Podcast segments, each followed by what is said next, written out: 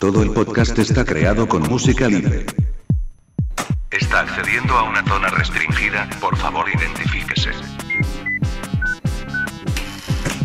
Identificación confirmada. Ya puede acceder a toda la información del mejor agente secreto. Hola, ¿qué tal? Bienvenidos a una nueva edición del podcast de Archivo 007. ¿Qué tal el verano? Esperemos que bien. Y aquí estamos con nuevos contenidos del podcast de Archivo 007 para haceros más agradables las vacaciones para los que las tengáis, claro. Nosotros no nos las tomamos, pero bien merece la pena porque vamos a tener a nuestro lado a Jaime, también conocido como 008 en el foro.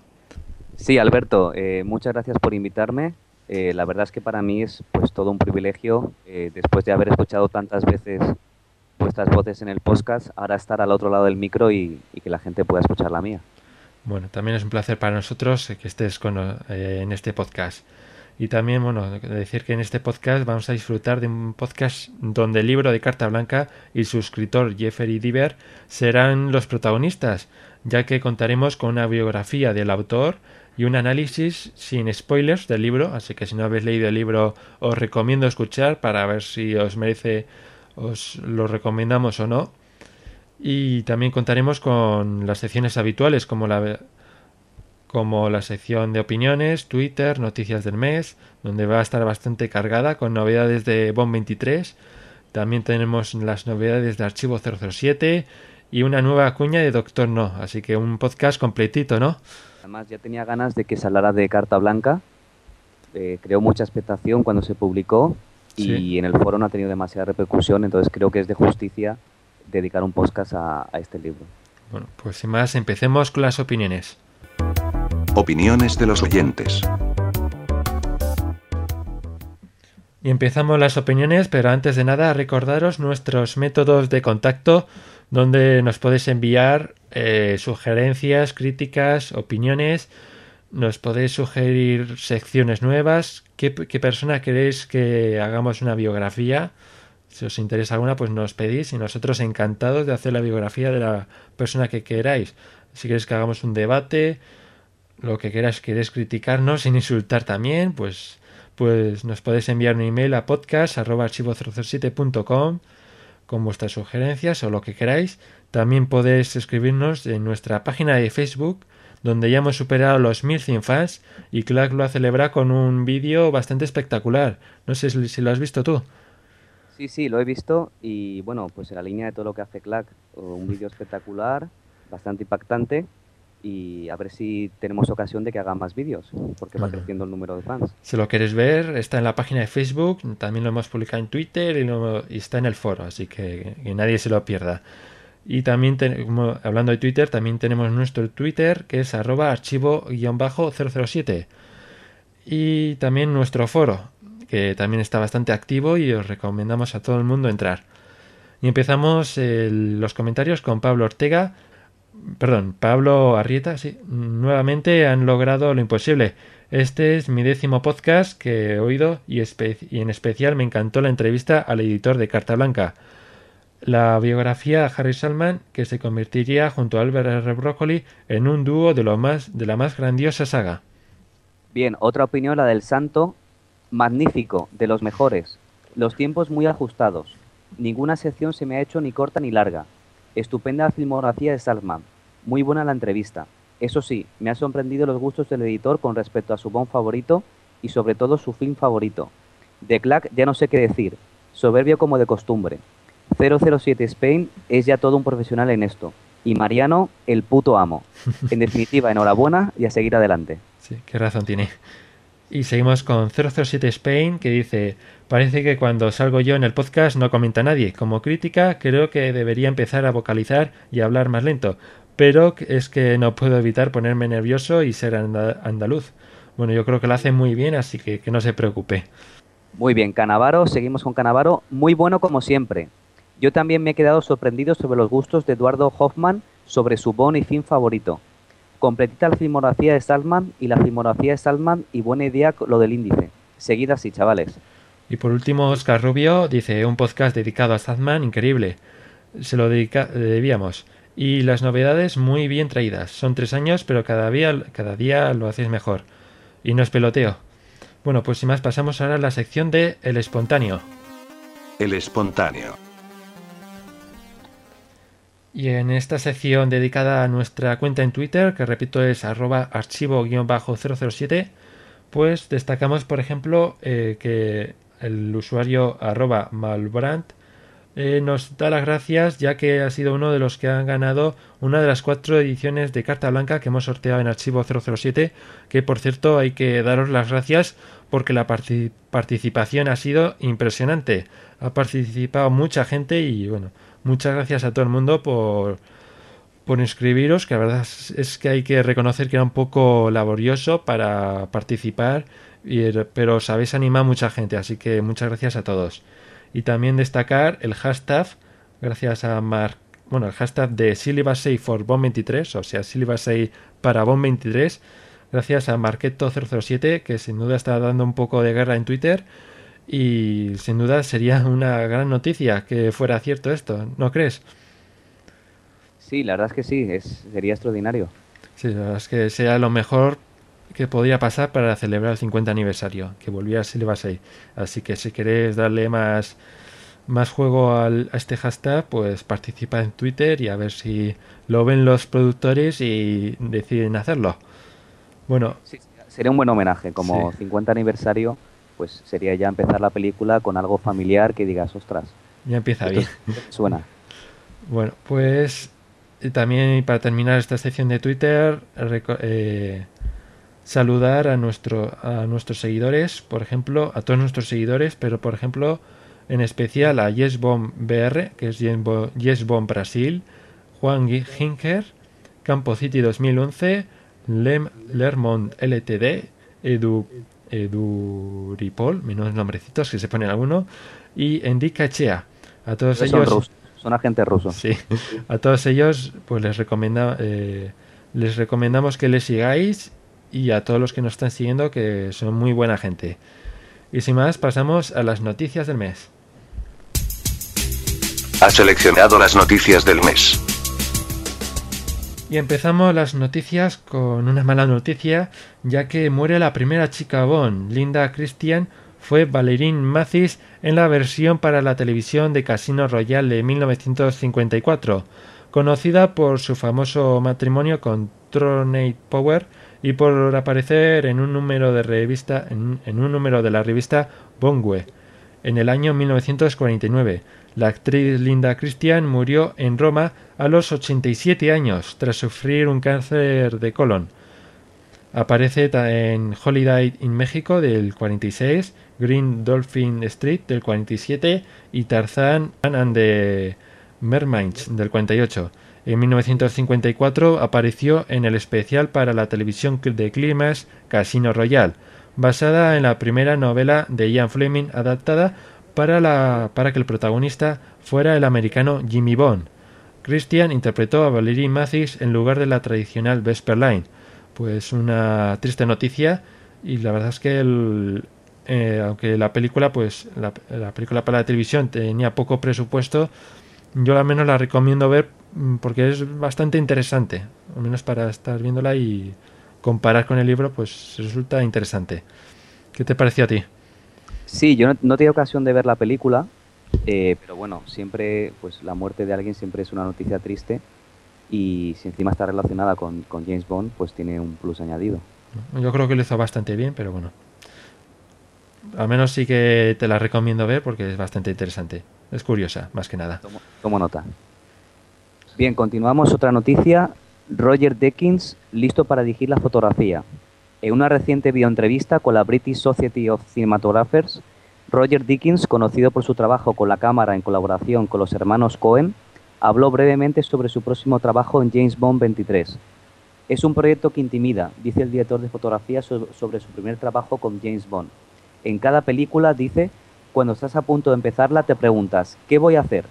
Pero cualquier aprensión sobre el legado formidable de la franquicia de 007 está en parte mitigada por la buena relación de trabajo que mantiene con el director de Bond 23, Sam Mendes, con quien Dickens ya trabajó en Revolutionary Road. Sobre el director Roger Dickens sugiere, No creo que Sam lo hiciera si no estuviese construida en torno al personaje. Bien, eh, este director de fotografía, pues eh, no tiene ocasión de seguirlo mucho, pero sí al director de la película, Sam Mendes, que me parece un director formidable. Y en la película Camino a la Perdición, que es un poco de mafia y, y acción, pues ya demostró eh, lo que vale. Además también Sí. ha hecho American Beauty, con lo cual es una garantía de, de éxito para la película. La verdad es que sobre el comentario que dice que es un proyecto que intimida, no es para menos, porque ya casi tiene la certeza de que es una película que se va a ver durante cientos de años, yo creo, como mínimo. Que nunca va a pasar, yo creo que es una película que no va a pasar al olvido y que durante generaciones y generaciones se va a criticar su trabajo. Así que es normal que intimide un poco. Eso espero porque además, eh, yo lo he dicho muchas veces en el foro de Archivo 007, creo que Bond 23, para bien o para mal, va a ser un punto de inflexión en la saga. Es decir, Mm.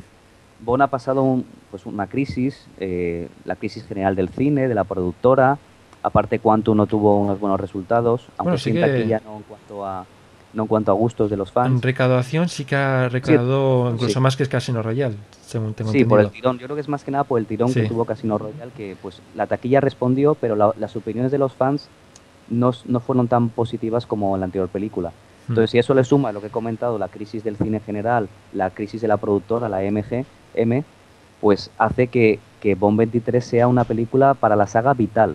Sí, sobre sea- todo después de tanto tiempo Claro, mm, se va a notar claro. mucho. Encima el 50 aniversario que coincide, con lo cual, si lo hacen bien, puede ser un, un repunte en la, en, la, en la saga, pero si lo hacen mal, pues a lo mejor estaremos hablando del principio del fin, nunca se sabe. Bueno, y seguimos con Bond 23, ya que en la próxima película de James Bond podría aparecer una persecución, una secuencia en la que habría una persecución en motocicleta por la Gran Muralla China. La escena fue originalmente concebida para aparecer en 007 Licencia para Matar del 89, pero tras varios viajes para determinar la ubicación, las negociaciones para el rodaje no llegaron a buen puerto. Además, el estreno del último emperador un año antes se llevó por delante todo el miti- miticismo de, de llevar la historia allí, así que el equipo de producción se trasladó a México y la secuencia fue eliminada. Pues yo creo que podría ser una secuencia muy espectacular, sobre todo con Daniel Craig, puede hacerlo muy muy interesante y mientras que no hagan esos cambios bruscos como hicieron en Quantum of Solace eh, de cámara, pues puede llegar a ser muy interesante. ¿Qué te parece? Sí, además, eh, las películas Bond siempre se caracterizan por mostrar eh, lo más actual del momento. ¿Mm? Y, y China, bueno, China actualmente pues es el, el gran gigante asiático, segunda potencia mundial, que en pocos años posiblemente desbancará a Estados Unidos. Y, y creo que pues como localización, aparte de, de que es de actualidad total, eh, es que ofrece muchas posibilidades. O sea, China es un país bellísimo, con unos paisajes extraordinarios, y encima la, la Gran Muralla China, bueno, eso es algo pues de las mejores obras que ha hecho el hombre.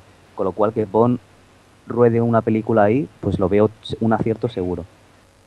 Bien, continuamos. Margarita Levieva, rumoreada chica Bond. Se ha sabido que a la actriz rusa de 31 años, Margarita Levieva, le han preguntado sobre su disponibilidad para octubre-noviembre de este año, una fecha muy familiar que hemos oído la propia boca de Daniel Craig.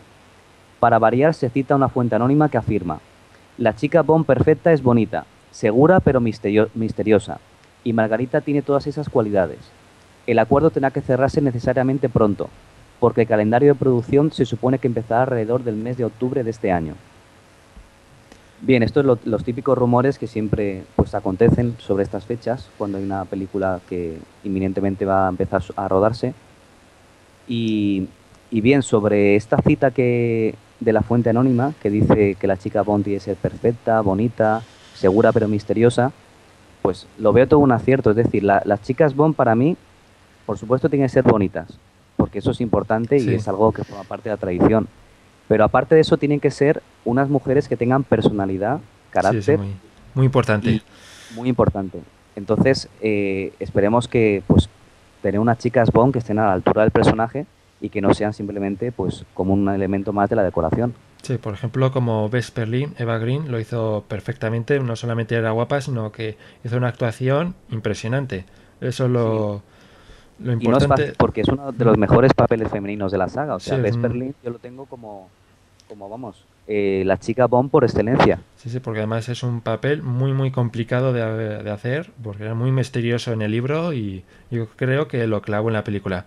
Así que esperemos que elijan una actriz que esté a la altura. Aunque va a ser complicado que supere a Bespelin, por lo menos para mi gusto.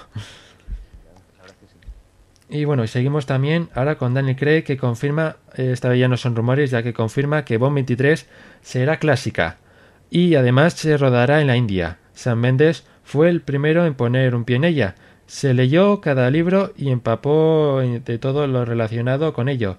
Yo leí el guion el otro día y estoy más emocionado de lo que estaba con Casino Royale, porque hemos conseguido una película Bond clásica, además de muchas otras cosas. Estamos también trabajando en el calendario para India y siempre es emocionante interpretar a James Bond. Esta vez, y esta vez no va a ser distinto.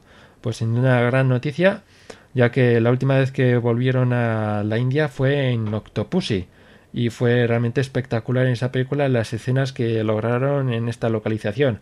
Así que espero con ganas ver qué hacen eh, otra vez en la India y sobre lo de clásica yo creo que es posible que quiera referirse a que volverá Kumon Penny. ¿Qué opinas? Pues yo creo que sí. Además, eh, estamos ya ante la tercera película de Daniel Craig, con lo cual yo espero ver ya un, un James Bond totalmente James Bond. Es decir, Mm. las dos primeras pues era el origen de la gente, cómo se va puliendo, cómo se va perfeccionando, pero ya la tercera película pues es un poco lo que pasó con la tercera película de la saga inicial, eh, Goldfinger. Sí. Eh, digamos que ahí James Bond cumplió su mayoría de edad. Entonces, en esta nueva etapa, la etapa de Craig, yo también espero que, que James Bond pues cumpla su mayoría de edad y, y que tenga tintes clásicos porque estamos hablando de una, de una de las sagas más largas de la historia del cine.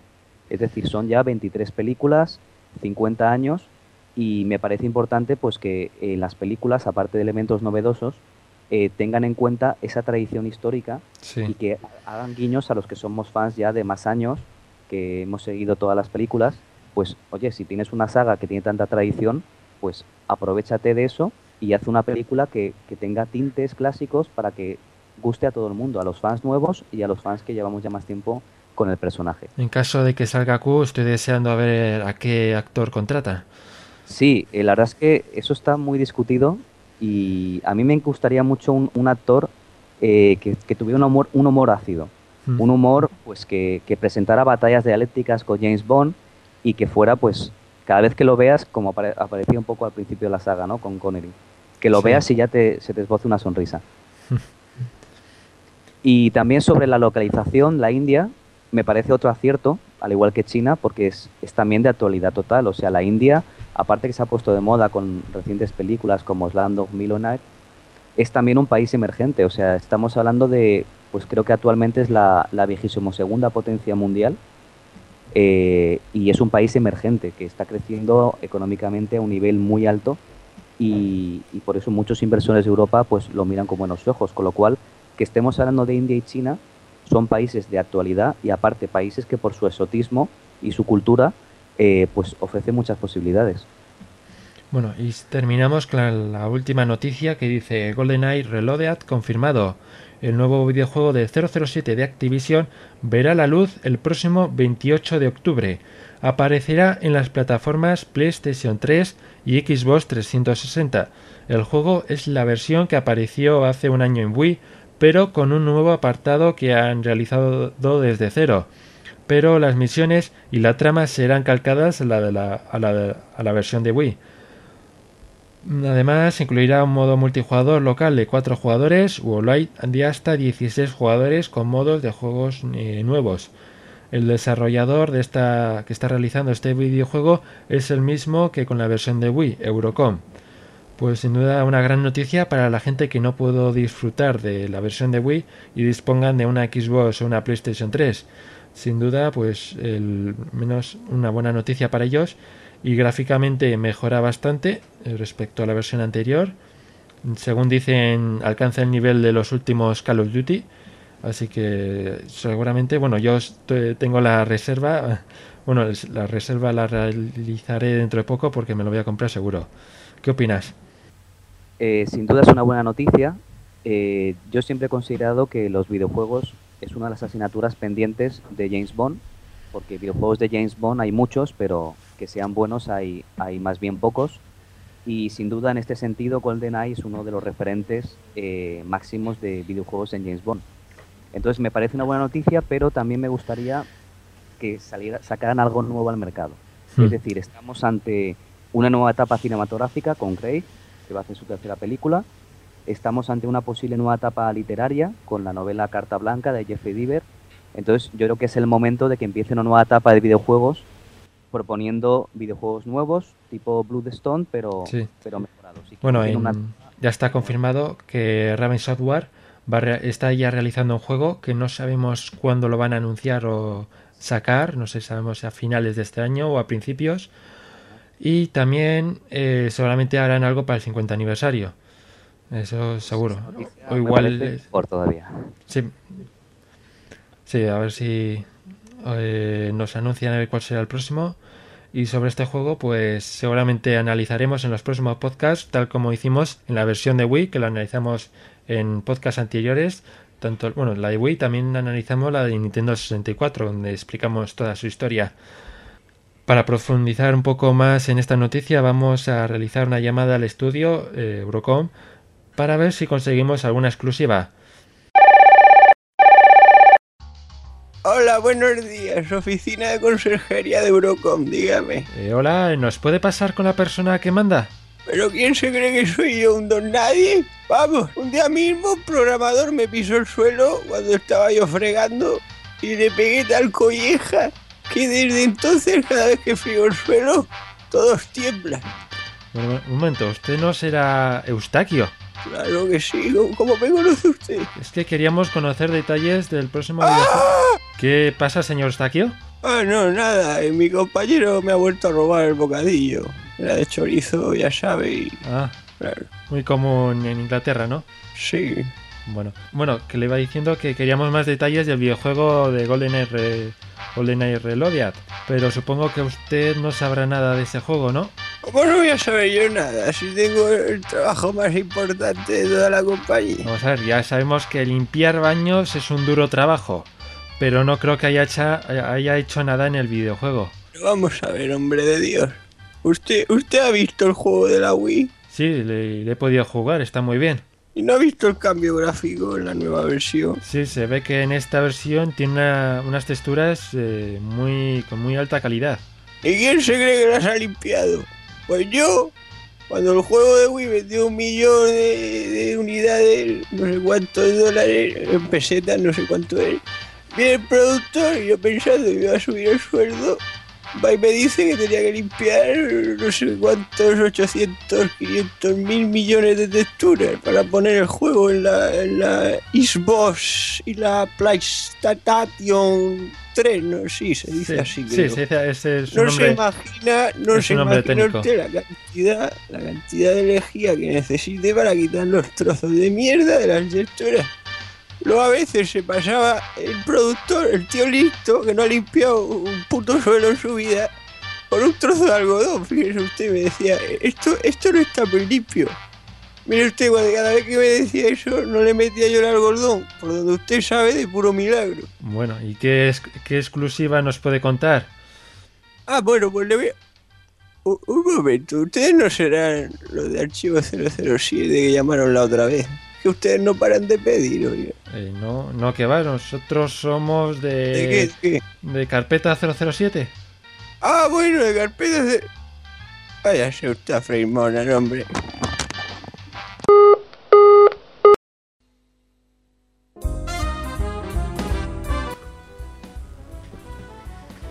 Oye, eh, ¿cómo se llama el amigo este de Bon que trabaja para la CIA? Chupado, tío. Feliz later. Ah, claro, Philip Letters, claro. Es que hay una película en la que pierde la pierna y Bon lucha con ese enemigo que trafica con drogas. ¿Cómo se llamaba? San... Sancho. Te veo mal de memoria, ¿eh? Sí. Fran Sánchez. Ah, hombre, joder, ¿cómo sabes tú tanto de 007? Pues muy fácil, porque escucho los podcasts temáticos de Archivo 007. Y te lo recomiendo, por cierto. No lo olvides, entra en www.archivo007.com, la mejor web del mejor agente secreto. Y empezamos las novedades de Archivo 007 con un nuevo artículo que es un borrador de GoldenEye, un interesante borrador en el, en el que nos cuenta cómo pudo haber sido GoldenEye la película. Y sin duda es muy interesante y está traducido al español por Clark, así que os recomendamos su lectura. También tenemos una crítica de Carta Blanca en la que participa como invitado el santo y en ella se desmenuza la novela en sus distintos apartados y se analiza al detalle. Sí, sin duda un artículo que os recomendamos leer del Santo y que enseguida vamos a tener con nosotros para analizar Carta Blanca. Además, tenemos otro artículo de los candidatos Bond entre la etapa de, de Brosnan y Craig. Sin duda muy interesante de todo el número de candidatos que hubo entre estos dos eh, actores y muy interesante.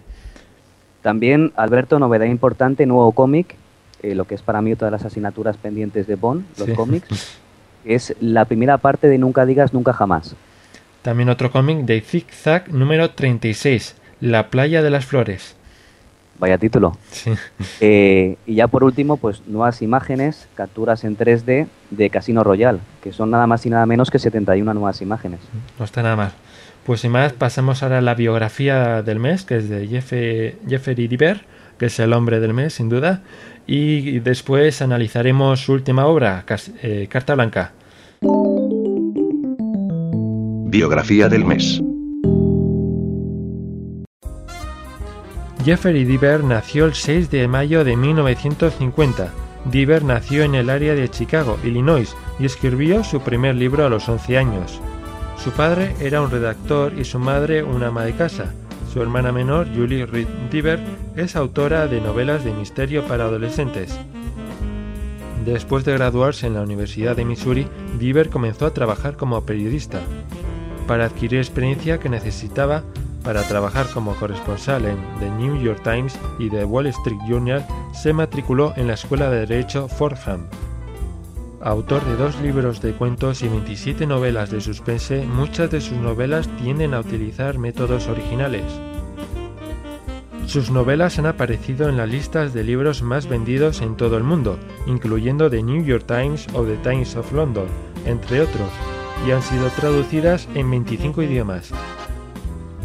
Su serie de novelas más conocidas es la protagonizada por Lincoln Rhyme, un detective tetrapléjico que ya ha aparecido como principal protagonista en ocho de sus novelas. Dos de las novelas de Diver han sido adaptadas al cine, My Dame's Graves de 1996 y El coleccionista de huesos en 1999, protagonizadas por Denzel Washington, Angelina Jolie. También se basa en una obra suya, el telefilm de 1997, La lágrima del diablo. En 2004 obtuvo el premio Ian Fleming Daga de Acero de la Asociación de Escritores de Crímenes. En su discurso mencionó su eterna admiración por los textos de Ian Fleming. En 2009 gana el galardón de Mejor Novela del Año de los Escritores de Misterio Internacional. La Luna Fría fue recientemente nombrado el libro del año por la Asociación de Escritores de Misterio de Japón. Tiempo después recibió la propuesta de escribir la siguiente novela de James Bond. Es el segundo autor de Estados Unidos que escribe novelas de Bond, después de Raymond Benson. Entre sus libros preferidos se encuentra El Señor de los Anillos de J.R.R. Tolkien, Desde Rusia con Amor de Ian Fleming, El Sastre de Panamá de John Lee Carré o El Silencio de los Corderos de Thomas Harris. Jeffrey Diver está divorciado y no tiene hijos. Él vive en Virginia y California del Norte. Le dedicamos este podcast por su gran trabajo en Carta Blanca. Entrando en el análisis del mes.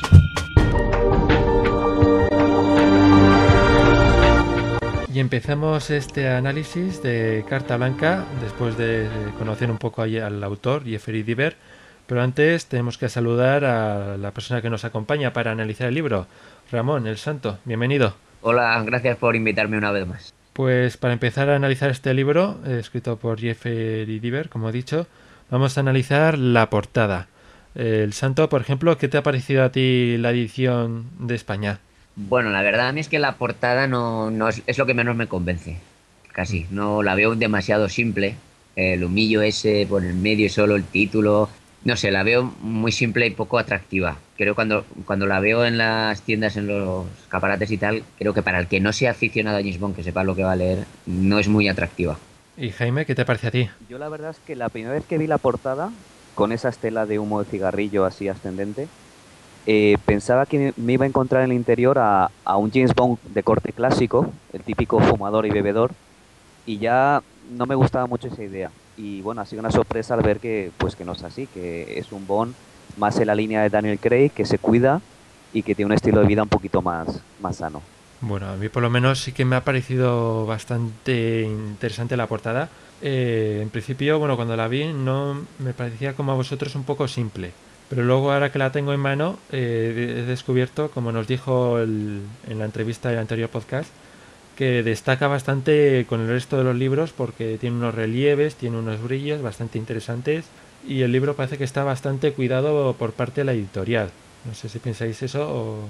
No, pero, pero a ver, eh, tú lo piensas eh, ahora que ya lo has leído, ¿no? Sí, bueno, pero cuando lo recibí eh, me sorprendió, mm, lo vi mejor de lo que esperaba.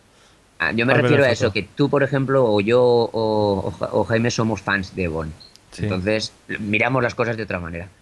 Pero para llamar la atención, tú vas por la librería, ¿tú crees que ese libro, si no eres fan de James Bond, te llama la atención? Yo creo que, bueno, sí, has- he visto hasta alguna foto, este libro pasada, ¿eh? No, puesto no. con otros libros, yo creo que sí que llama un poco la atención respecto a los otros. Al ser blanco y los, los brillos, un poco brillo que tiene ahí, pues yo creo que sí que llama un poco la atención, pero no sé. Así- Pero fíjate, Alberto, eh, si lo comparamos con la portada de la anterior novela, La esencia del mal, Por ejemplo. que era una portada negra donde había una modelo caracterizada como, como una amapola, que luego tiene sentido porque la amapola era, era importante en la novela por el tema de las drogas, etcétera. Sí. Esa portada es mucho más bondiana porque sí que capta tu atención, tiene una sensualidad, es más como la intro de la, o sea, como los créditos de, la, de las películas de Bond. Entonces, esa portada sí que la vi muy Exacto. acertada. Mm, Completamente de acuerdo. vale, Pero en sí. cambio esta, además, ¿por qué el humo del cigarro? Si estamos ante un Bond que ya es exfumador, o sea, no tiene Bueno, el- sentido ese humo de cigarro. ci- bueno, más no es exactamente humo de cigarro, es realmente el humo de la pistola. Es el Sí, a mí cuando lo la vi me dio la impresión de cigarrillo por las ondas Sí. que hace arriba, ¿sabes? Es como la colilla de un cigarro. Yo creo que más bien es eso, la pisto el humo de la pistola, se quieren referir. Pero bueno, Además, lo que pistola no suele sobre- tirar el humo de esa manera como Sí. una chimenea. Sí, igual, Tanto humo. un poco excesivo sí que es. Pero sí que no es una en- pistola, es una ametralladora. En el tema de esto de que no representa tanto a 007, no, si no te fijas, no ves que es de 0007, sí que tienes razón en eso. Que igual haría falta un título de 007 más grande. Un logo Sí, 007 la o algo la así. portada, pues, No, pero, lo que la decía, un momento, lo que decía Jaime, eh, Sí. tú la, la portada del libro anterior, Sí, aunque no ponga 007 por ningún lado, la silueta de la mujer, la Ya forma lo dice libro, todo. Ya, ya te, ya te recuerda que o es Bond o algo relacionado con espías o algo así. en eso es Sí cierto. que llama la atención. En, es nuestra opinión, claro. Eh, habrá gente que igual ha visto, también puede pensar, pues mira, es- vas por una estantería, están todas las novelas negras y de repente una blanca llama la atención. También, También. puede ser. Pero bueno, ya digo, a, a mí en principio no, no me parece llamativo. Bueno, pues pasamos al siguiente punto, que es la historia. Eh, Jaime, ¿qué te ha parecido a ti la historia? Eh, bueno, si me permites, hablando un poquito de la edición, Sin eh, spoilear, me gustaría claro. recordar un poco la edición especial que ha sacado la marca Bentley de coches. Sí, Eh, no sé si la conocéis, es una edición que solo han sacado ci- 500 ejemplares. y en España, sí, en España no ha salido, solo en Inglaterra, por lo visto. Correcto. Y vale más de mil libras. Eso sí, una edición súper cuidada que viene en estuche metálico con la silueta del Bentley Continental GT, que es el coche de la novela. Y quería decir, aprovechar esta, este, este comentario para decir que me gustaría mucho que las, las ediciones de Bond eh, las cuidaran más en el sentido de, por ejemplo, poner mapas en el interior, eh, Mm. poner planos de edificios o de las bases del enemigo, e incluso bocetos de los gadgets, que me gustaría una edición que no solo fuera eh, letra impresa, que fuera también más visual, Sí. ¿sabes? Es lo que me encantaría encontrar en una edición de Bond, una buena novela. Sí, la verdad es que también como viaja bastante en el libro, pues estaría bien algún mapa para saber más o menos por dónde se sitúa y cosas por el Sí, estilo, bueno. sí, estaría bastante interesante. Estoy de acuerdo, pero pienso que a nivel comercial no resultaría muy bueno porque lo compraríamos los fans, pero eso encarecería un poquito el producto y si ya es difícil vender libros, Pues si Mm. lo pones un poquitín más caro igual, yo creo que por eso no harán esas cosas aquí en Pero bueno, igual algún dibujito, algún mapa, alguna cosilla. Sí, pues bueno, sí, también. alguna Sí, algún así. plano, algo pues que, que ayude un poco a entender eh, los movimientos de Bond y encima que los fans lo agradeceríamos bastante y también es una Sobre forma todo. de diferenciarse porque realmente estas cosas en las novelas de intriga y policíacas no suelen aparecer. Mm. Entonces a lo mejor también es un punto más de llamar la atención de mira, esta novela es diferente al resto. Bueno, y sobre la historia, ¿qué te parece? Bien, la Sin- historia- Sin lanzar spoilers, que hay gente que todavía no las ha podido leer el libro.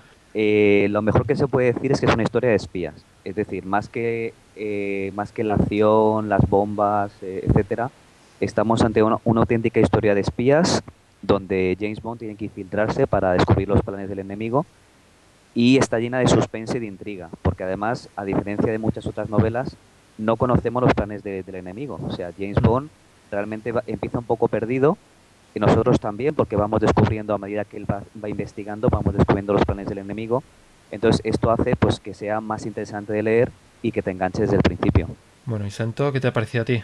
Sí, opino más o menos lo mismo. Me ha parecido bastante original por, por ser diferente a, a Fleming. Creo que Diver ha sido inteligente de no copiar a Fleming, como sí que hiciera el anterior, como Sebastian Fox. Y ha hecho eso, pues algo que realmente yo no había leído en una novela de Bond y me había sorprendido. Que es eso? Una novela de espionaje clásico, digamos. No faltan Mm. sus dosis de acción, como tiene que ser. Pero eso, que Bond se tiene que infiltrar, que todos son dobles juegos, los personajes nunca sabes quién es bueno y quién es malo, y Bond tiene que averiguarlo todo al mismo tiempo que tú, todo es un misterio, pues y, to- y todo eso pues me ha gustado porque me ha parecido novedoso y que te mantiene con la intriga, que, que quieres seguir leyendo, terminas un capítulo y te deja con él, uy, y esto de repente este personaje yo creo que era bueno y es malo, luego en todos esos dobles juegos y esos eh, giros de, de- en la historia me han parecido un acierto total. Y Sí. la historia en sí, el argumento, sin decir de qué va y tal, el, ha parecido muy bien, bastante actual y con elementos de la actualidad y tal. Creo que, que- que es- está muy bien adaptada a nuestros tiempos. Sí, yo opino igual que vosotros. Me ha parecido muy interesante la novela y se nota mucho que la ha escrito un experto en suspense, en, que es- ha hecho muchos libros de este estilo y se nota bastante. Y capta muy bien la esencia de Bond, para mi gusto, la historia. Y algo que me gusta mucho es que se hace- no se hace en ningún momento pesada. Eh, Desde el comienzo empieza a ser interesante, cada vez con más intriga, más emociones, momento- momentos de acción. Y no hay un momento, algún capítulo así que "Ah, qué pesado que es este capítulo. No, es siempre desde el principio hasta el final, por lo menos a mí, sí me ha hecho muy interesante. Incluso de Sí, menos a más, que- sin decaer en ningún momento.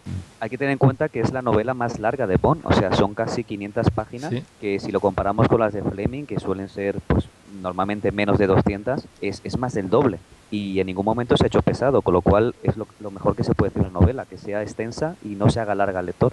Y además también al estar bien dividida los capítulos, se hace una lectura bastante rápida. Aparte, aunque sean muchas hojas, pues mira, sí que se lee muy bien. Sí. Es lo que más me ha gustado de la historia, pues eso, que nunca decae. Y, y bueno, y ahora pa- pasemos a los personajes. Santo, ¿qué te ha parecido a ti los personajes, tanto aliados como enemigos? Sí, pues mira, pues eh, para, en principio, como te decía, lo- los eh, personajes que rodean a Bond, en principio me han gustado bastante todos. Creo que están muy acertados. Primero, salen muchos, que tampoco es muy habitual. Mm. Salen muchos. Lo que logra hace que, que pueda jugar más con quiénes son buenos, quiénes son malos, tiene, en fin, todo eso que decíamos antes. Entonces, son muchos, pero no te pierdes. Suelen estar muy bien, está- están muy bien pres- presentados. En, en dos párrafos los conocemos sus caracteres y cómo son. Y, y entonces, eh, eh, sobre todo los aliados me han gustado mucho. Los, los que trabajan al lado de Bond, que incluso a veces, siendo del propio, digamos, también agentes ingleses, pues tiene tiranteces con James Bond, como, como vemos en las películas con la CIA o el FBI, esas cosas, y, y eso me gusta mucho. Entonces, los, sobre todo los aliados me han gustado mucho. Además, tienen el detalle de, aunque sean pequeños fragmentos, sacar a personajes clásicos como Felix Leiter o Mary Goodnight, y Mm. personajes así que. Money Penny o, o Q. Y entonces, eso me ha gustado, me ha gustado mucho. Donde creo que decae un poco es en los villanos, que creo que tanto el villano, llamámosle principal, como su secuaz, eh, son, están, no están tan bien definidos como, como los otros, curiosamente. Son muy tópicos y muy típicos y, los estás leyendo y piensas que son muy interesantes, pero que no los ha, no los ha explorado demasiado, no podían dar más de sí. Y casi el personaje de, de- digamos, de, de la parte de los villanos que más me interesaba era el de la amante de- del, del villano, que es un personaje bastante atípico. Digamos, una chica Bond muy atípica y muy extraña y psicológicamente muy interesante, pero que tam- no llega tampoco a, a hacerlo del todo. Y en cuanto a James Bond, me ha gustado cómo le ha hecho el carácter. Creo que respeta mucho los cánones que, que dio Fleming sobre su personaje, y, y- pero aún así lo moderniza con algunos aspectos y, y que re- es el James Bond que todos nos gusta y que conocemos. Y con un toque a lo mejor un poquito más influenciado por la etapa Craig, que recuerda un poquito más la manera de actuar de Craig, pero, pero siempre siendo el James Bond de toda la vida, que, que lo reconoces en cada de sus- uno de sus actos. Entonces, en general los personajes me ha parecido también de, de lo mejor de la novela. Jaime, ¿qué te ha parecido a ti? Bien, pues empezando por Bond, eh, creo que Jeffrey Deaver eh, ha captado su esencia al 100%, vamos. O sea, yo reconozco a Bond en cada, en cada reacción, en cada diálogo, veo que es él 100%. Por ejemplo, si lo comparamos con la novela anterior, La esencia del mal, que el autor eh, Sebastian Falk se basó también muchísimo en Fleming, no, es, no llega a ser Bond 100%. Es decir, por ejemplo, me sorprendió mucho en esa novela que Bond fumara en el despacho de M sin que M le invitara a fumar, que él sacara un cigarrillo y fumara. Eso jamás lo haría Bond, por respeto, por el respeto tan grande que, que le tiene a M. Entonces, en esa novela no vi a la Bond 100%. En cambio, en esta creo que lo ha clavado la, ha clavado la esencia.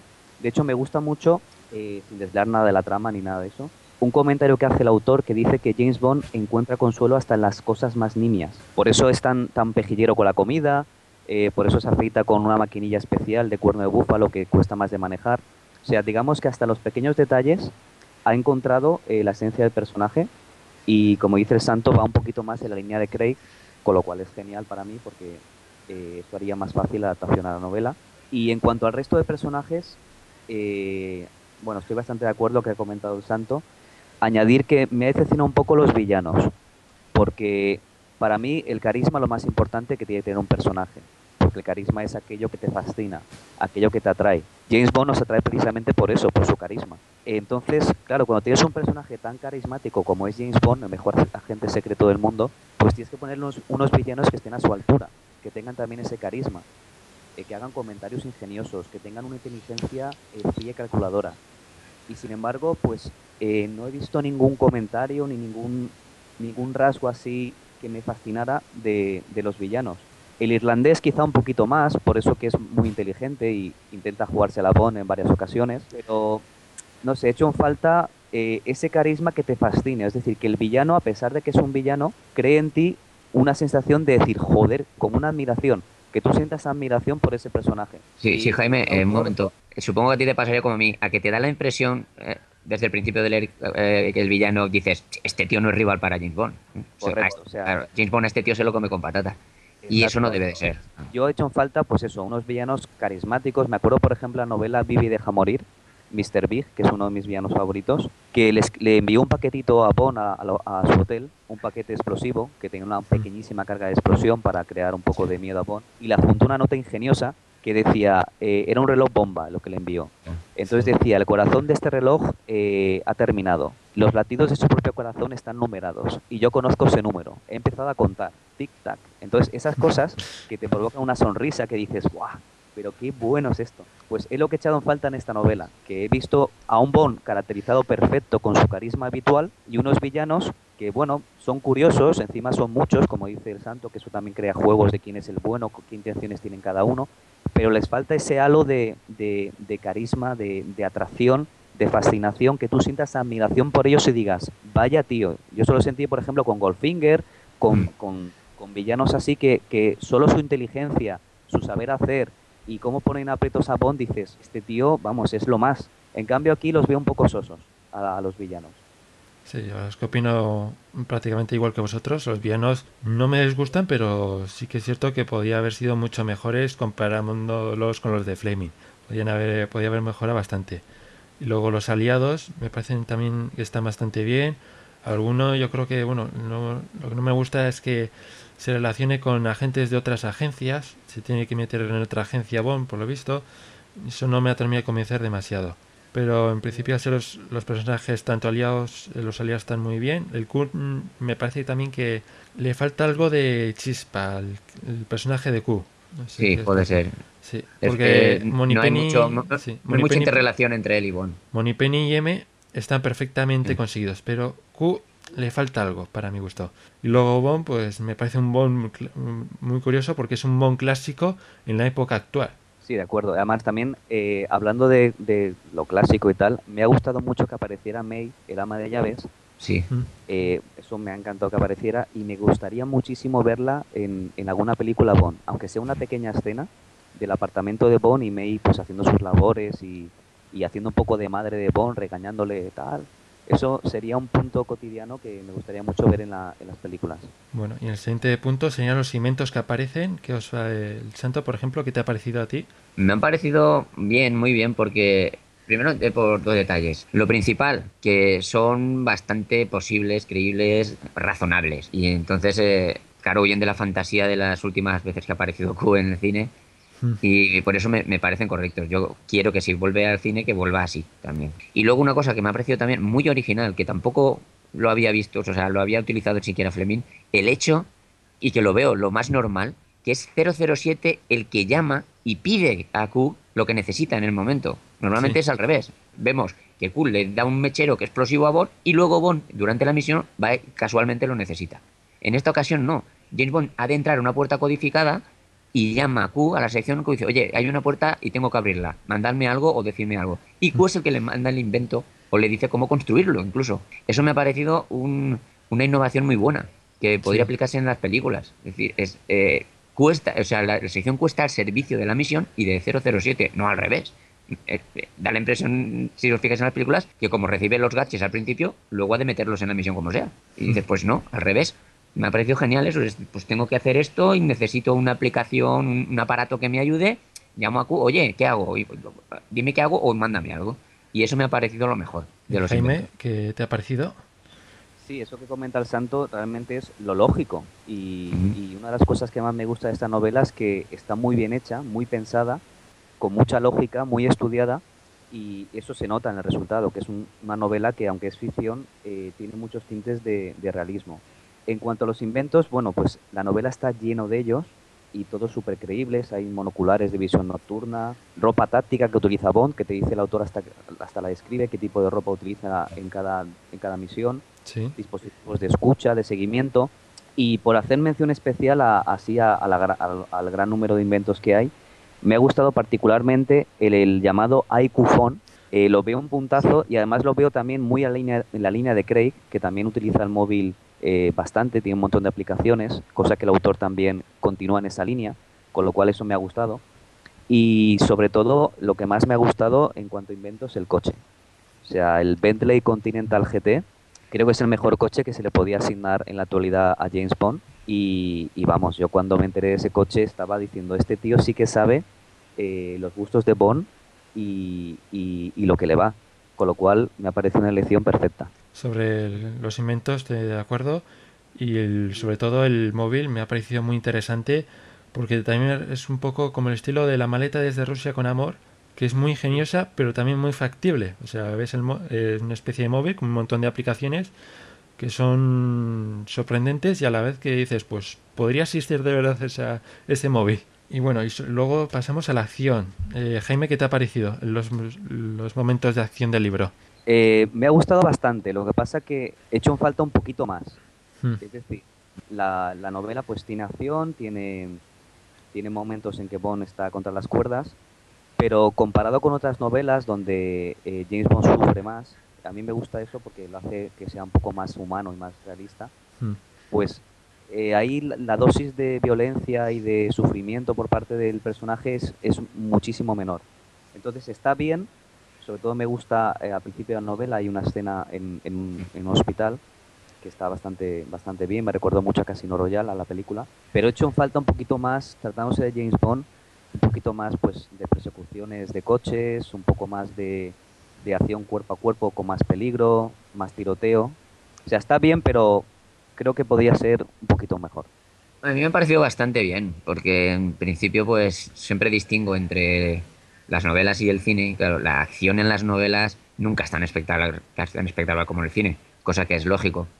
Tampoco tiene mucho sentido en una novela describirte un tiroteo de media hora, que eso es más bien visual. lo veo que es una acción más simple, pero bien van las novelas y yo creo que tiene más acción que la mayoría de novelas de, de Fleming. Ojo, acción, ¿eh? No momentos de peligro ni de tensión, sino lo que es acción pura y dura. No obstante, me parece que lo que pasa es que está un poco descompensada. Empieza la novela con una secuencia muy espectacular, casi en la línea de los teasers de- del cine, que parece que va a decir, uy, va a haber un mogollón de acción y, bastante espectacular. Y luego no, luego vuelve a lo que te digo, una acción más normalita. Y tal vez peque de, de repetitiva, poco imaginativa. Eh, suelen ser tiroteos, pues ahora eso, tiroteo en un hospital, luego tiroteo en un hotel, yo qué sé, así. Pero suelen ser tiroteos. Hay poca pelea cuerpo a cuerpo, no sé, variar un poco lo que ha dicho Jaime, una persecución de coches, no sé, variar un poquitín la, el tipo de, de acción, que no sea, pues tengo que poner tres secuencias de acción, tres tiroteos. Pero en general bien, porque luego están bastante bien descritas y, y además de la acción, digamos, de los tiros y tal, dentro de la propia acción vuelve a ponerse de manifiesto que James Bond suele triunfar incluso en los tiroteos o en las peleas utilizando la inteligencia, engañando al enemigo, cosas así. Entonces eso, eso me, me ha gustado. Pero ya te digo, es un, un poquitín tal vez repetitiva y monótona, pero bastante bien distribuida. Bueno, a mí me pareció que lo ha contado, como has dicho, muy bien, está muy bien contada la acción, tiene momentos muy ingeniosos, para mi gusto, y yo creo que se acerca más en los momentos de acción a las películas que a los de los libros. Por ejemplo, en los libros, como has habéis comentado, Bond sufre muchísimo. Siempre se eh, termina en muchos libros destrozado. Cosa que, por ejemplo, aquí termina la acción Bond casi como, como las películas, casi, casi intacto. Sí, eso, que parece que se basa más en las películas que en los libros de Fleming. Y bueno, para la gente que le gusta más la acción, pues puede ser un factor muy positivo. Si te gusta más Fleming, pues puede que te eche un poco atrás. Pero sí, me gusta bastante. Y bueno, el santo, bueno, Ramón, ¿qué te eh, ¿Crees que podría llevarse al cine esta novela?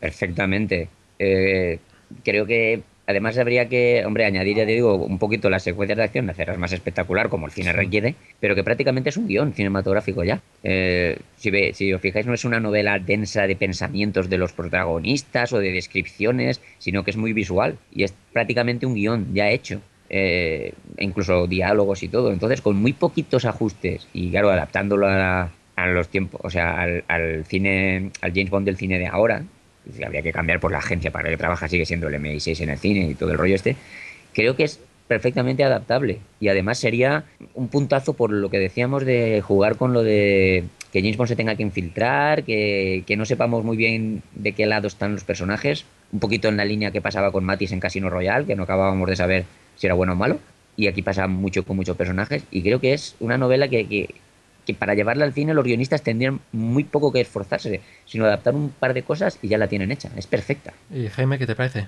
Pues eh, totalmente de acuerdo. O sea, para mí eh, lo más importante para, para hacer una buena película es contar con una base muy firme. Y yo pienso que la mejor base es una buena novela. Porque los guiones pues eh, tienen presiones de, la, de las cinematográficas, hay que cumplir unos plazos y entonces van más apurados. En cambio las novelas pues hay gente que está años para hacer una novela, está más pensada, más trabajada. Entonces contar con una base bibliográfica literaria buena creo que es la mejor forma de empezar un- una buena película. Y esta novela, que a mí me ha gustado bastante, es que además parece estar pensada para Daniel, Daniel Craig. O sea, es un Bond actual, pero que tiene que recuerda muchísimo al Bond que representa Daniel Craig. Un Bond que es el clásico Bond, pero en el siglo XXI, eh, que se cuida más, que no fuma. Eh, hay que hacer algunos pequeños ajustes para su adaptación, como por ejemplo pues lo que, lo que ha dicho el Santo, que siga trabajando para el MI6, no hay ninguna razón para, para hacer el cambio que ha hecho el otro en la novela. Incluir algo más de acción, porque realmente, salvo la, la escena que he comentado del hospital, que aparte del tiroteo pues hay una máquina excavadora y hay un poco más de juego, las demás son un poquito pues demasiado sosas. Y luego meterle más, eh, más carisma a los personajes, a los, a los villanos sobre todo, que fascinen y que, y que cumplan el papel de villano cinematográfico típico de Bond. Y con poquito más ya se tiene las bases de, de una película que, que puede ser espectacular. Y encima una película seria que aunque sea ficción está visto desde una óptica muy realista y muy muy seria eh, y yo lo veo vamos la veo una película que puede que puede ser muy buena Bueno, yo al menos siento yo opinar diferente, pero aunque el libro me gusta bastante, yo preferiría que se siguiera, los productores se basen solamente en los libros de Ian Fleming, que se queden solamente a ellos y aunque el libro esté muy bien, no, no le veo yo como película. No sé, no es, por lo menos mi opinión. Sí, bueno, tampoco quedan Sí. muchos más libros o historias de. Fleming, ¿eh? Tampoco... Ya también, pero bueno, eh, algunas sac- seguir sacando situaciones de los sí. libros que no se han usado, cosas por el estilo. Pero no, no le veo, no, no veo conveniente el usar libros de otros autores. No, no me convence. Además, hay que tener en cuenta que eh, normalmente las películas Bond siempre, eh, siempre han mostrado lo más actual del momento. Y creo que esta novela lo consigue, porque de hecho eh, te habla de, de la información, el robo de secretos de, de- de grandes empresas. Eh, te habla de África, de, Sí. de la hambruna que están pasando, que en la actualidad es- estamos en, hace, pues creo que la mayor hambruna desde hace medio siglo. O sea, te habla de muchas cosas que son totalmente actuales. El IQ Phone, por ejemplo, el invento que hemos comentado antes. O sea, es muy actual. La novela tiene muchas cosas de ahora, de temas de actualidad de ahora. Con lo cual es un punto más para, para llevarla a cabo al cine. Bueno, pues eh, Jaime, eh, ¿cuál ha sido lo mejor para ti de la novela? Lo mejor para mí ha sido, eh, es difícil decir solo una cosa, destacaría varias. Primero el enfoque de Bond, que como he dicho antes, lo reconozco, pues en cada reacción, en cada pensamiento, lo veo el, el Bond original. Después que está centrada en la época actual, que eso es una novedad, o sea, por fin tenemos una novela donde estamos ante un Bond del siglo XXI. Eso me ha gustado bastante. Hmm. Y yo creo que por encima de todo, eh, los detalles realistas. Es decir, el autor se nota mucho que ha estudiado mucho el tema y que es un experto en este tipo de novelas, porque es que en cada detalle, por ejemplo, eh, hay una escena que me gusta mucho al principio de la novela, cuando hacen la operación táctica en Belgrado, junto con dos agentes locales, que uno de ellos está fumando y, y Bond le llama la atención. Le dice, pero oye, tal vez en las calles de Belgrado nadie se fije en un cigarrillo, pero estamos en una operación táctica y no puedes fumar, apágalo. O sea, hasta esos detalles los tiene el autor Oye, o, Mm. o por ejemplo cuando por ejemplo cuando le dice al mismo agente disparar a la altura del codo, no del hombro, porque un- y, luego explica el autor, porque una herida en el hombro es igual de, Mm. de peligrosa que en el pecho. Entonces son detalles que, que a lo mejor no caes en cuenta porque las películas parece que un disparo en el hombro es nada, una herida superficial, pero en cambio el autor pues ha tenido la molestia de, de informarse, de cuidar esos detalles y de hacerlo lo más realista posible. Eso creo que es lo mejor, el realismo con el que está tratada la ficción. Vale. ¿Y Santo, qué es lo mejor, lo que más te gusta a ti? bueno, pues para mí, como dice muy bien Jaime Arias 008, hay muchos puntos positivos. Pero así por destacar uno, uno principal, pues lo que, lo que hemos comentado antes de, de, de la historia, de, de esa originalidad, de que eh, por fin sea una historia, digamos, de espionaje más o menos real, que James Bond tenga que hacer de espía, infiltrarse, que no sepamos qué va a pasar, no sepamos los planes del villano desde el principio, sino que no sepamos qué va a pasar, en fin, de intriga esa que consigue en todo, en, en los planes del villano, en los personajes que nunca sepamos quiénes son los buenos y quiénes los malos, en fin, entonces eh, eh, eso creo que es lo, lo- para mí lo mejor de la novela y lo más llamativo. Vale. Eh, y, el resto está muy bien, pero creo que es lo, para mí lo, lo que más me ha llamado la atención. A mí lo que más me ha gustado ha sido, como he dicho antes, que nunca en ningún momento de la novela ha sabido mantener siempre la tensión del libro, la intriga, la acción me parece muy buena. Así que sin duda sí, para mí es lo mejor eso, que siempre es muy interesante el libro leer y nunca decae, es lo mejor. Y bueno, y lo peor, eh, Santo, ¿qué te parece a ti? Bueno, lo peor, pues como ya hemos comentado también, el- la falta de carisma de, sobre todo del villano principal, que es una lástima que estén, sean todos los personajes tan buenos y tan bien definidos y tan interesantes y, y el precisamente ese que debe de ser uno de los que más resalten, pues no haya sabido, tal vez yo creo que Diver, como hemos dicho, es un especialista en crear tensión y crear misterio y tal, pero quizás ha querido crear un villano de esos típicos que creaba Fleming y no, no le ha salido, no ha sabido cómo hacerlo. Aunque, sin, sin comentar nada y sin spoiler, esto también tiene una pequeña trampa, ¿eh? Cuidadito. Y Ja- Jaime, ¿qué te ha parecido a ti? ¿Qué es lo peor Pues, para ver, ti? En cuanto a lo peor, eh, también quiero destacar varias cosas. Eh, la primera, una falta de erotismo total. Es decir, eh, Fleming pues siempre ha acostumbrado a sus novelas a que hay una carga erótica. Eh, Sebastian Folks en la novela anterior también incluía un poquito de esto, pero sin embargo este autor pues ha pasado muy de puntillas por el tema y, para mí la sensualidad y el erotismo es, uno, es una de las marcas de, James Bond, una seña de identidad. Entonces en la novela ha echado en falta eso. Otra cosa que destacaría negativamente es la subtrama que hay en el libro sobre los padres de Bond, que me parece, bueno, no quiero comentar por no hacer spoilers, pero me parece muy, pelu- muy peliculera. O sea, me parece muy de, de que tal como está el cine ahora, es, vamos, que igual lo cogen como argumento para hacer una precuela de Bond y sería horrible. O sea, eso no me ha gustado nada. Y ya por último, eh, creo que la historia da excesivos giros. Es decir, a mí me gusta que la historia pues contenga giros inesperados, que te sorprendan, pero creo que el autor abusa tanto de este recurso que al final ya pues pierde gracia, incluso a veces llega a ser incluso predecible. Con lo cual eso creo que tendría que cuidarlo un poquito más. Bueno, Sí, en- eh, estoy de completamente de acuerdo con Jaime en esto último que ha dicho y es más, creo que muy, sé muy bien a qué se refiere Jaime con lo, con lo de que incluso al final ya te lo esperas porque Sí, sí. No voy a, a que el último, pero vamos, sí, o sea, que no vamos, pero el último giro ya te lo ves venir. es La última sorpresa ya no sorprende. Sí, De verdad, hecho, el último giro, incluso antes, un poquito antes, hay otro giro que digo, bueno, seguro que ahora pasará algo Sí, que sí, ahora pasa algo. esto, sí. Entonces, ahí ha perdido un poco de magia. Sí, en, Vale. eso, en eso tienes razón. a mí, en mi opinión, lo que menos me ha gustado ha sido sin duda el coche. No por el tema de elegir el coche, que está muy bien. Y por ejemplo, si cuando pone un coche en la película, pues me parece bien. Coja, por ejemplo, un Aston Martin, las películas, le ponen a hacer alguna, alguna acrobacia y ya está. Pero es que aquí en el libro este te lo, casi te lo intentan vender.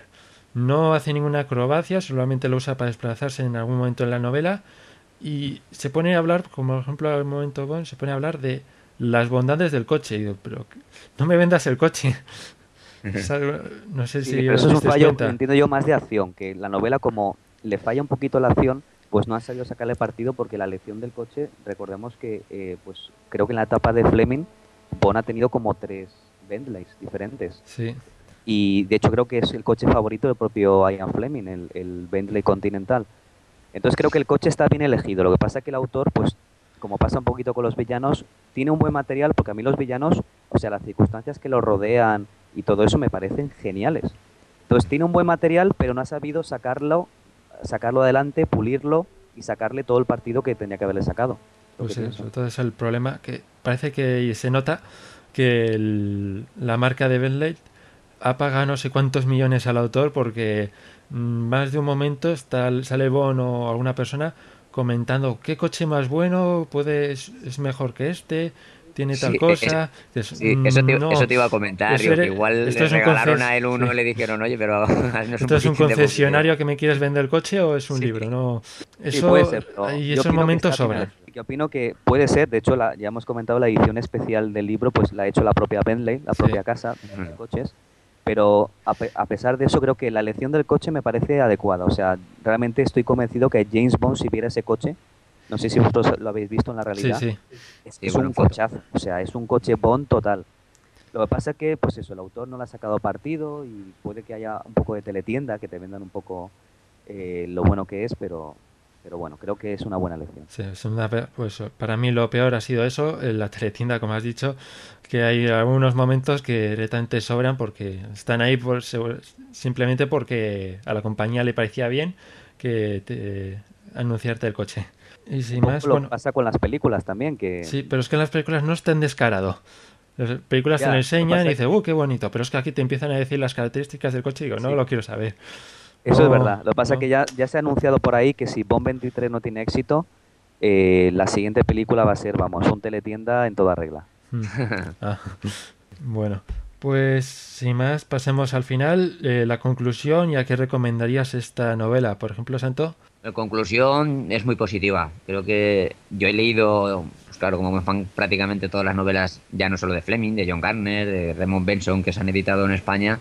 Y para mí es, es el autor que más me gusta, lo que ha hecho después de Fleming con Bond. Me, me gusta mucho ese tono que le ha dado, esa sorpresa, fin, me ha sorprendido. No me la esperaba, me la esperaba peor, la verdad.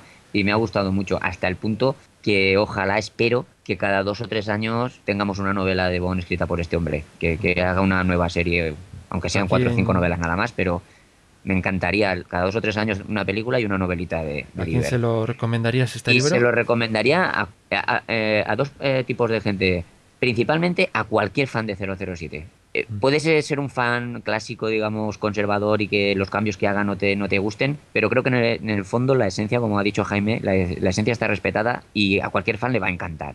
y le va a encantar a- ver a, James- a, su James Bond en, en la actualidad y, y bien hecho. La novela no le va a aburrir, va a encontrar mogollón de personajes y elementos clásicos, ya te digo, como personajes como Q, como M o Mary Goodnight, Felice Layton, en fin, va a encontrar todo lo que le gusta y muy bien distribuido. Y luego, al público en general, pues eso, como novela de, de acción y de misterio y de espionaje, que se le recomendaría a cualquiera que le gusten las novelas de ese tipo de- de- de espionaje y de misterio, porque creo que, que aparte que te guste James Bond o no, le, le va a gustar también. Creo que es una novela muy recomendable para, para todo tipo de público.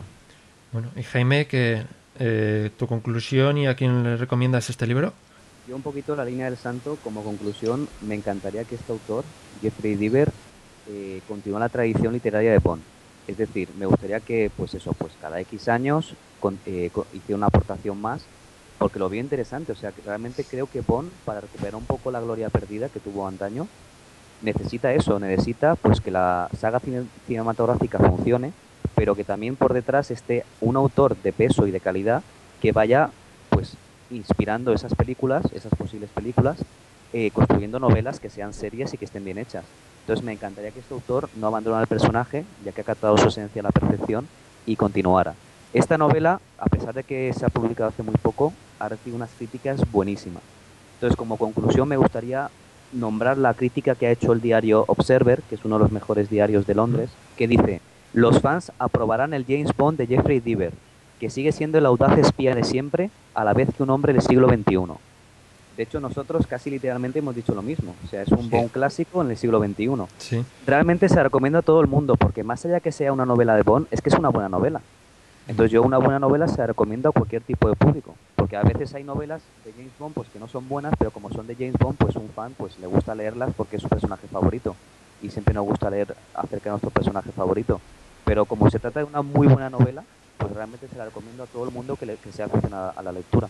Opino en vuestra conclusión lo igual que vosotros y también recomendaría esta novela sobre todo a la gente que igual no le ha terminado de convencer las novelas de Ian Fleming le recomiendo que se anime con esta que yo creo que sí que le puede llegar a gustar aunque no le gusten las de Fleming mm, yo creo que sí que le puede gustar y le puede parecer interesante incluso igual le puede llegar a interesar volver a intentarlo con Ian Fleming Sí, estoy de acuerdo. Muy, muy bien visto eso, porque es verdad que a lo mejor eh, las novelas de Fleming igual hoy en día para el público o la gente más joven actual se han quedado un poco viejas o pesadas o lo que quieras. Y a lo mejor, un- digamos, un chaval de 20 años lee una novela de Fleming y dice, "Ah, pues a mí esto me aburre, yo no leo más. Y sin embargo, esta novela sí que creo que le gustaría. Y como tú dices, si te gusta esta novela, luego lees a lo mejor la de Sebastian Ford, te va gustando, pues acabas encontrándote con Fleming al final. Sí. Entonces, muy buen apunte ahí. bueno pues sin más no sé si quieres comentar alguna cosa o pasamos a las cuñas No, por mí, bueno, que ha sido un placer una vez más el poder estar aquí en, eh, con vosotros, que me ha encantado que tengamos un forero que se haya animado, un nuevo nuevo, 008, que además lo conozco personalmente, ya veis cómo habla, puede aportar mucho, así que espero que, que te animes, Jaime, y sigas participando. Si y no que junto a Jaime... Sí, no, que va, todo lo contrario. Y, y- y, bueno, que ya veis cómo ha hecho Jaime, que es fácil. El Skype, un micro baratito y... Y oye, y a pasarlo de puta madre hablando de tu personaje favorito. exactamente pues muchas gracias eh, Ramón Eh, aparte del micro del Skype, la ayuda de Alberto, porque eh, Santo y mío somos un poco legos en informática Sí, sí. y menos mal que tenemos aquí nuestro Q particular para resolver estos problemas técnicos. Bueno, pues muchas gracias. Y sin más, pues vamos a pasar a las cuñas de Doctor No y nos despedimos, ¿de acuerdo? Muy bien. Hasta siempre. Cuñas originales.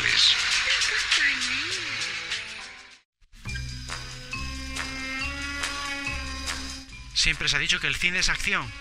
Ahora la película Agente 007 contra el Doctor No viene a demostrarlo con creces. Porque Agente 007 contra el Doctor No es el máximo exponente de un cine dinámico, Arrollador sin treguas, violento sin desmayos, impetuoso sin límites. en el que desde el principio al fin todo es acción pura. El hombre que vivió las aventuras más dramáticas, más emocionantes y más peligrosas que la vida puede deparar a un agente especial. El hombre al que se le asignaban las misiones más arriesgadas, más difíciles, más violentas. Porque sus puños iban casi tan deprisa como sus ideas. Porque poseía un sexto sentido que parecía avisarle la presencia del peligro. Su nombre, James Bond. Su contraseña, Agente 007. El doble cero le autoriza a matar cuando quiera, donde quiera, a quien quiera. Su emblema personal, tres círculos dorados. El primero simboliza el amor, el segundo es el cinismo, el tercero representa la muerte de sus enemigos. Otros datos de su ficha personal. Es un experto en autos de carreras, armas antiguas y mujeres hermosas. Está especialmente dotado para comportarse con la más refinada elegancia o para actuar con una brutalidad que estremece.